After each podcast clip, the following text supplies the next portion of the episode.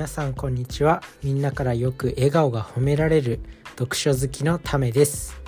このラジオでは学んだことをアウトプットしたりとかモチベーションアップとかライフハックのお話をしたりして皆さんの何かためになるあのお話をするラジオになります。ということで今回お話ししていくことはリベラルアーツって何っていうテーマでお話ししていきたいと思います。まあ、リベラルアーツね、なんかよく聞くなとは思ってたんですけど、自分自身よく分かってなかったんで、なんかリベラルアーツ教育とか、なんかよく言ったりしますよね。そのリベラルアーツって何なんだと思って、ちょっと気になったんで調べたんで、まあ、ぜひね、あの、あ、それをね、今から話していくんで、まあ、一つの教養として覚えておいてください。ということで、まあ、リベラルアーツ。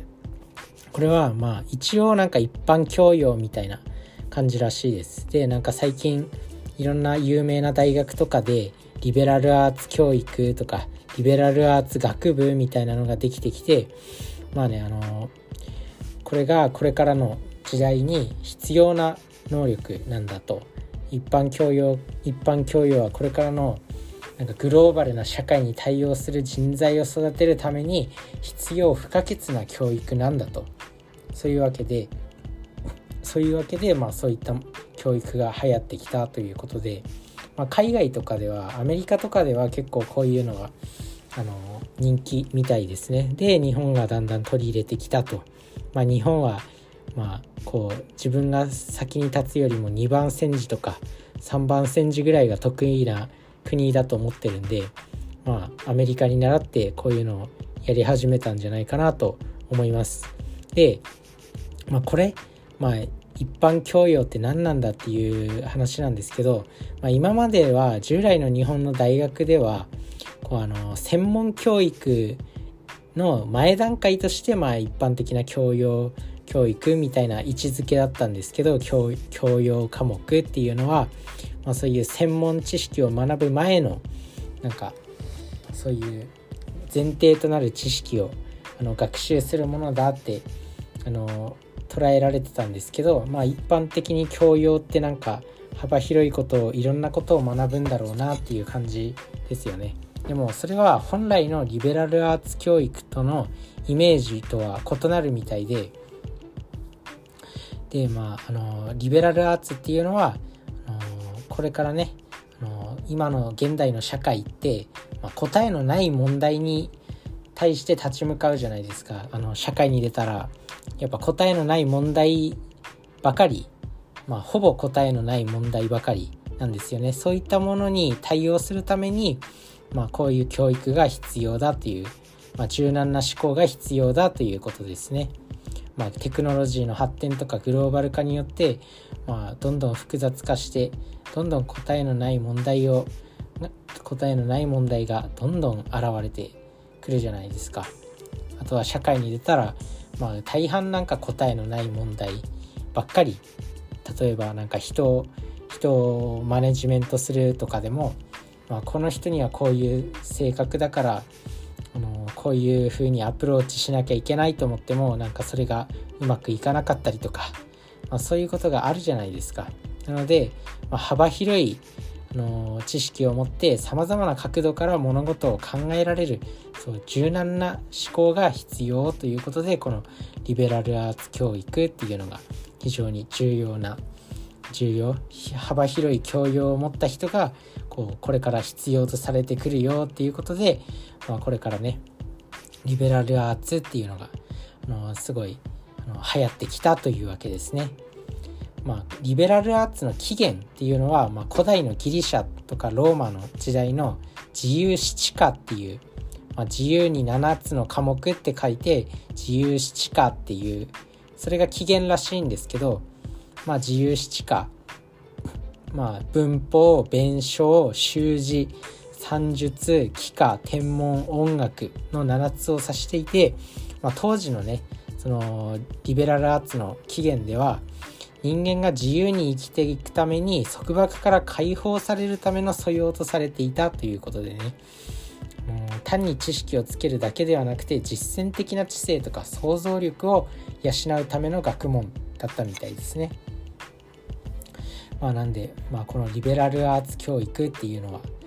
非常にこれから重要になっていくんで皆さんもね何かこう専門に特化するっていうのはまあ大事ではあるんですけど、まあ、これからの時代はこう専門に特化するだけじゃなくてこういろんなあの知識を持とうということですね。まあ、広一つの分野を狭く深くとかじゃなくて広く浅く学んでいくのもいいんじゃないかなと思います。まあでも自分の考えではやっぱ広く浅くよりも、まあ、何かねこう1つとか2つぐらいは自分のなんか武器になる専門を持っててあのそれからまあいろんな知識を身につけていくとかでも全然いいんじゃないかなと思っています。まあね確かにあのこれ一つ一つだけにこう注力するんじゃなくてまあいろんな知識持ってた方がいいっていうのは分かるんですけどやっぱ一つを極める一つをまず極めるっていうことも自分は結構重要だと思っててまあなんだろうな。例えば分かりやすいところで言うとキングコングの西野さんとかは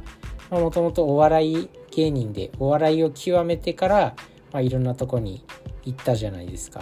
そういうなんだろう。しかも西野西野さんってあのなんかお笑い芸人もともとお笑い芸人なのにいろんな知識があるんですよね。例えばなんかなんかオセロ強いらしいんですよ西野さんって。あとはなんか数学が得意だったりとかあとはなんか仮想通貨とかそういった話にも強いしなんかすごいいろいろ物知りなんですよね。なんでまあそういった人材がやっぱこれから必要になっていくのかなっていうお話です。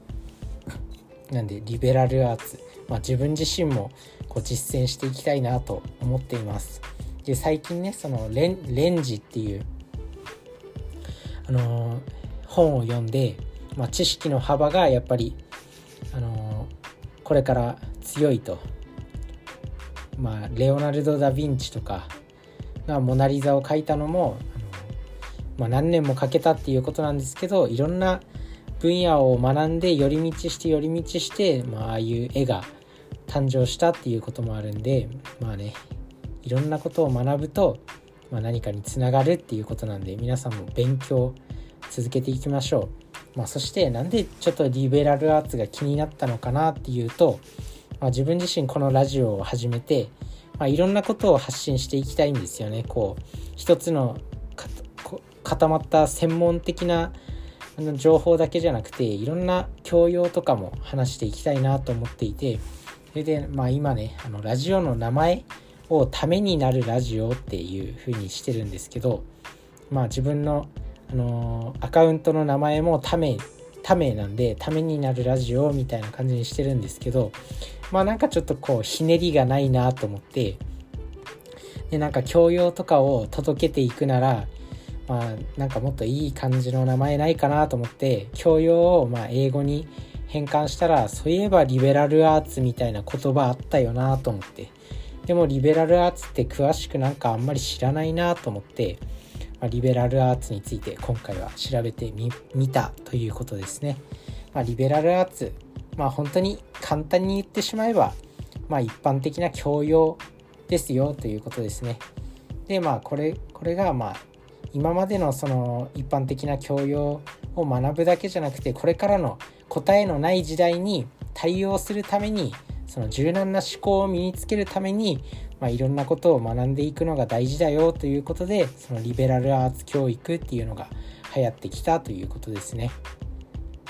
で、あとは起源はあの古代ギリシャの時代っていうところですね。そういったところを覚えておいていただければ、リベラルアーツとは何なのかっていうのが、まあ、ある程度抑えられるんじゃないかなと思います。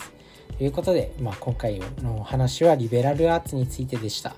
皆さんも教養の一つとして是非覚えておいてください。